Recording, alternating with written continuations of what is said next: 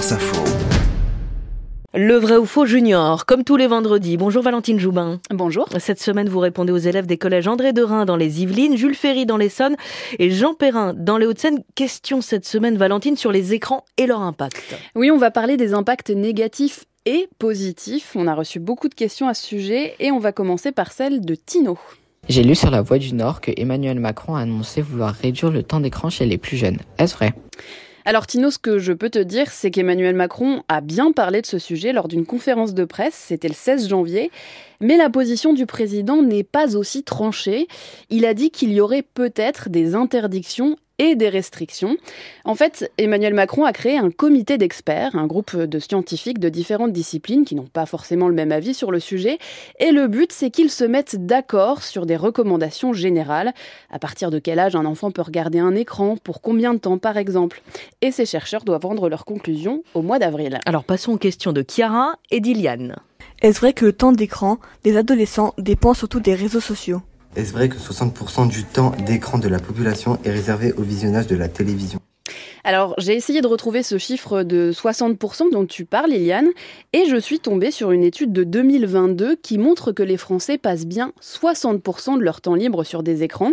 Mais cela ne concerne pas uniquement la télévision. Ce temps de loisir inclut aussi les réseaux sociaux, les plateformes musicales ou encore les jeux vidéo. Ce que montre aussi cette enquête, à laquelle 14 000 personnes de plus de 11 ans ont participé, c'est qu'en fonction de notre âge, eh bien, on n'utilise pas les écrans de la même façon.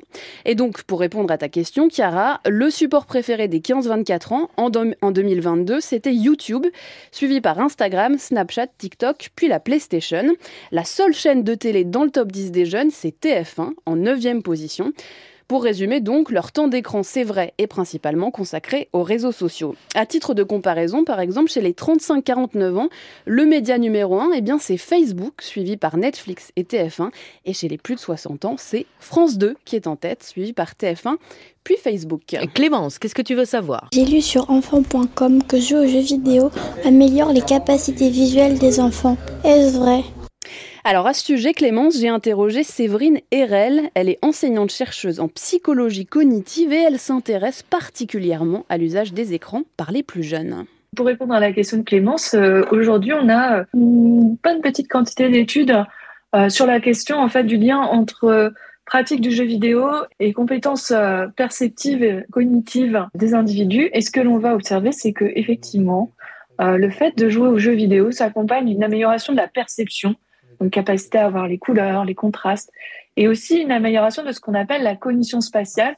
Donc ça va être la capacité que l'on va avoir à faire, par exemple, des rotations mentales quand on va euh, jouer à un jeu vidéo. Et ces capacités, les enfants vont ensuite pouvoir les utiliser dans la vraie vie. Passons aux potentiels effets négatifs des écrans avec cette question de Mariam. Est-ce que les écrans peuvent nuire à notre intelligence, notre concentration ou notre mémoire?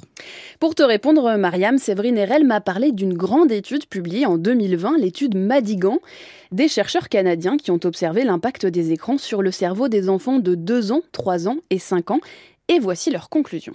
Donc ils ont observé en fait qu'il euh, y avait bien une association négative euh, du fait de placer les enfants euh, devant en fait ces écrans et les développements de compétences cognitives, mais très faibles en fait le développement des enfants est plutôt davantage lié à euh, des variables environnementales et familiales. Pourquoi on a des associations négatives? Probablement parce que euh, le fait de mettre les enfants devant les écrans, ça se substitue à des activités qui pourraient être encore plus enrichissantes. Et cela nous amène euh, à la question de Carole. Est-ce que les écrans rendent agressifs et alternent notre comportement?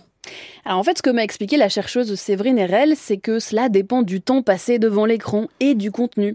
Si c'est moins de deux heures, certains contenus peuvent avoir un effet positif sur ton comportement, t'aider à gérer tes émotions, mais si tu dépasses les deux heures par jour, là, ça commence à avoir un impact négatif sur ta capacité à gérer tes émotions et sur la façon dont tu te comportes avec les autres. Et voici une question d'Elsa. J'ai lu que les écrans auraient un impact très négatif et destructeur sur le sommeil des adolescents.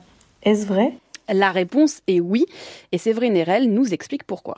C'est un des rares euh, points sur lesquels on peut réellement se dire qu'il y a un impact négatif des écrans. C'est bien sur le sommeil, là on est quand même euh, relativement euh, d'accord dans la communauté.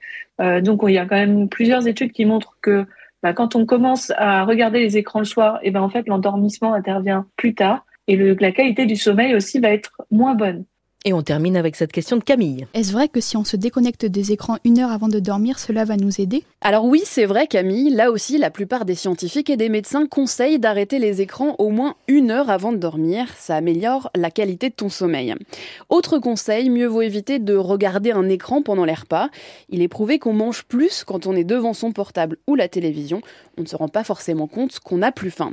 Et ces recommandations, elles ne concernent évidemment pas que les enfants et les ados, les adultes aussi ont tout intérêt à les suivre. Et c'était le vrai ou faux junior que vous retrouvez comme d'habitude sur franceinfo.fr. Merci Valentine Joubin.